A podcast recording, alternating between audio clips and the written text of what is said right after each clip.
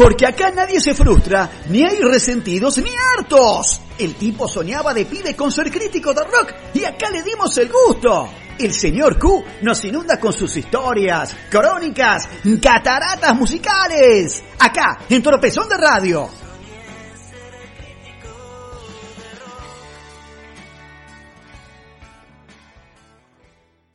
Señores pasajeros, Aerolíneas Cataratas Musicales anuncia la partida de su vuelo especial con destino a la década del 90 en la historia del rock argentino.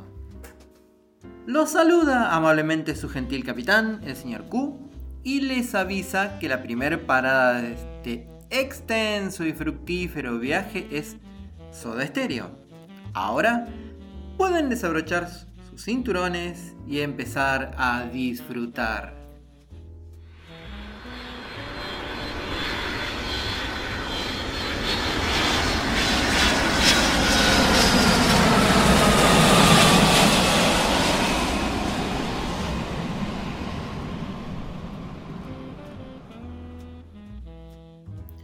Soda Stereo había cerrado la gira de presentación de Doble Vida al final del verano de 1989 y con el receso empezaron cambios importantes para la banda.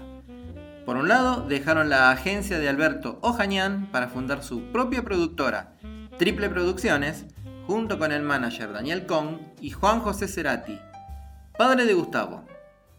Por el otro, el tecladista Daniel Saiz dejaba el grupo, siendo reemplazado por Tweety González y la percusionista Andrea Álvarez.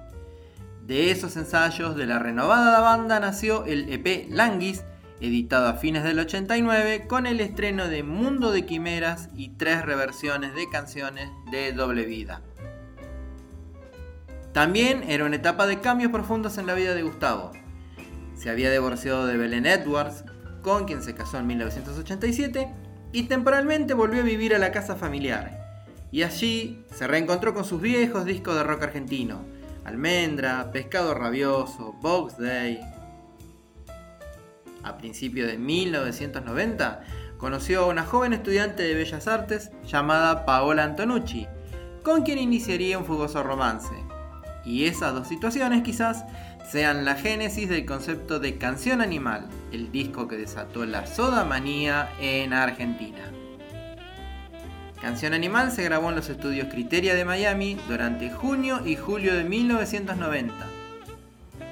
Junto a los Soda, Tweety y Andrea, Pedro Aznar colaboró con arreglos de voces y Daniel Melero se convirtió en el cuarto Soda, trabajando mano a mano en la composición y los arreglos directamente con Gustavo, lo que provocó los celos y el enojo de Charlie y Zeta. Precisamente, la canción que da título al disco fue escrita por Melero, inspirado en el volcánico romance que mantenían Gustavo y Paola, que también celaba la relación entre los muchachos. Así que arrancamos escuchando la verdadera canción animal.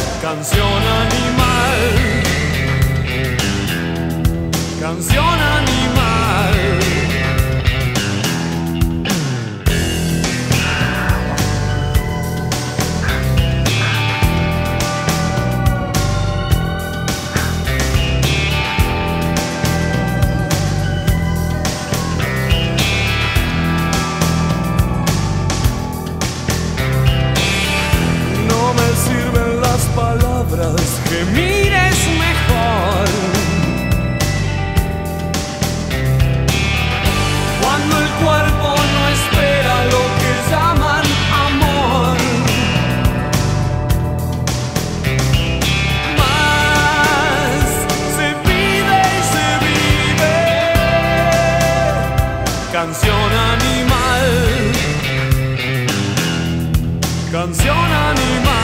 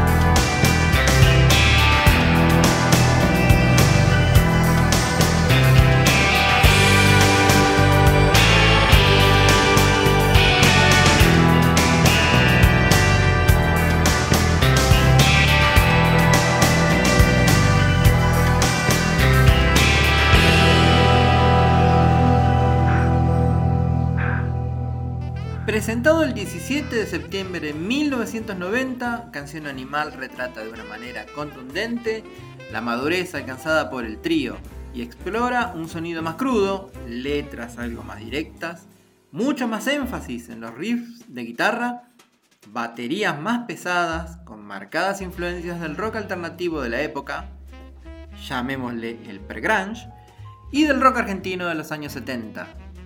Y en Argentina se convirtió en uno de los discos más vendidos de la historia, casi 500.000 unidades. La gira Animal, como nunca, tuvo su epicentro en Argentina, con dos sets de escenario completos recorriendo el país simultáneamente y llegando a lugares como Junín, Trenquelauquen, Clorinda, Santiago del Estero, Río Cuarto, Santa Rosa, Comodoro Rivadavia y Trelew. El momento culminante llegó el 22 de diciembre, cuando 42.000 personas colmaron el estadio de Vélez Sarsfield. La sodamanía, ahora sí, había llegado a la Argentina. Y en vivo, desde el estadio de Vélez Sarsfield, sueles dejarme solo.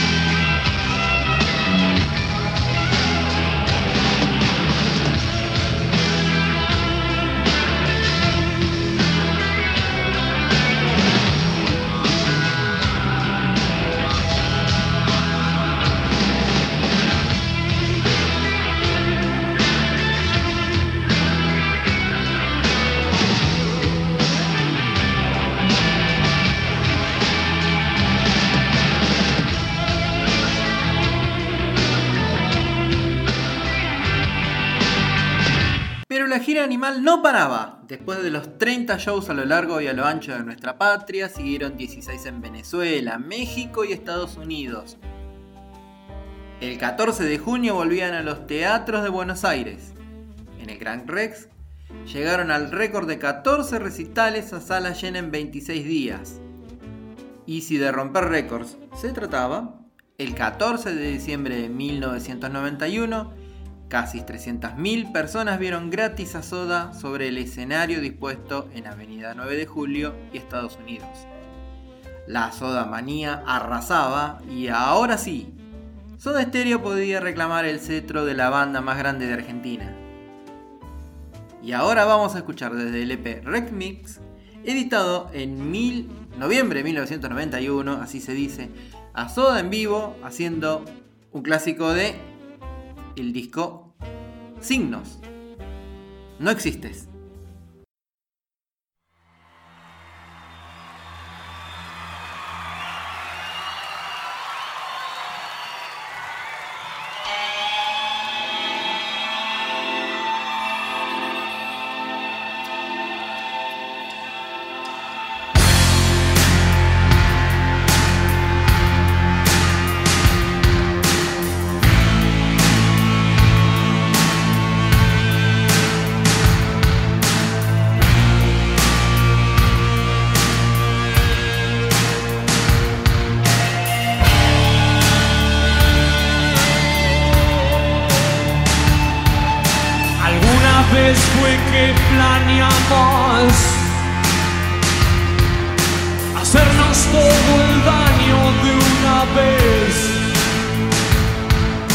Dictando una sentencia desafiante.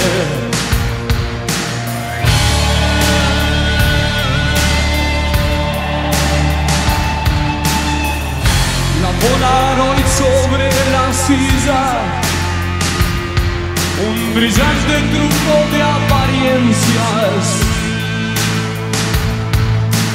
Tu presencia es mi pesadilla.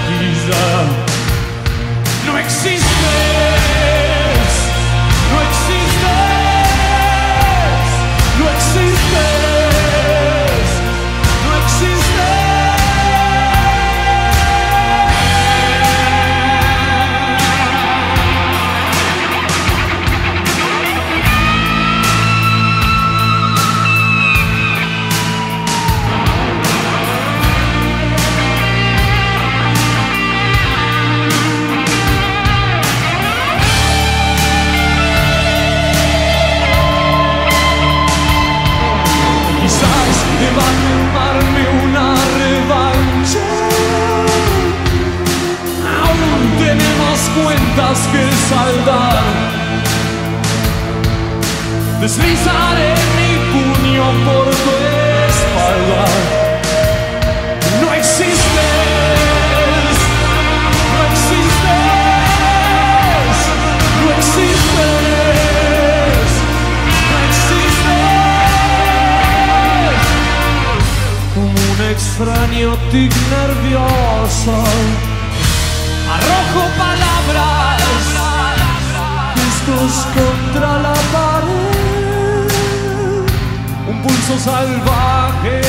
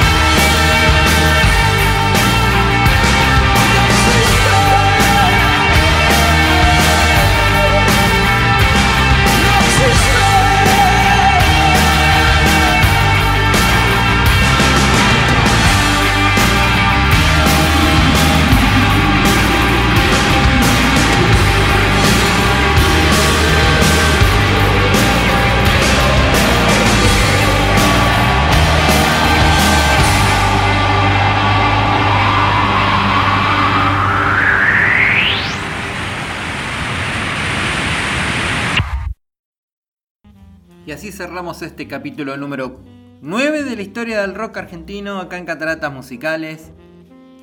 ¿Qué más que decirles que cuidarse, quererse y no andar jodiendo por ahí? Esto es muy bravo. Pruebas al canto. Un abrazo, un beso.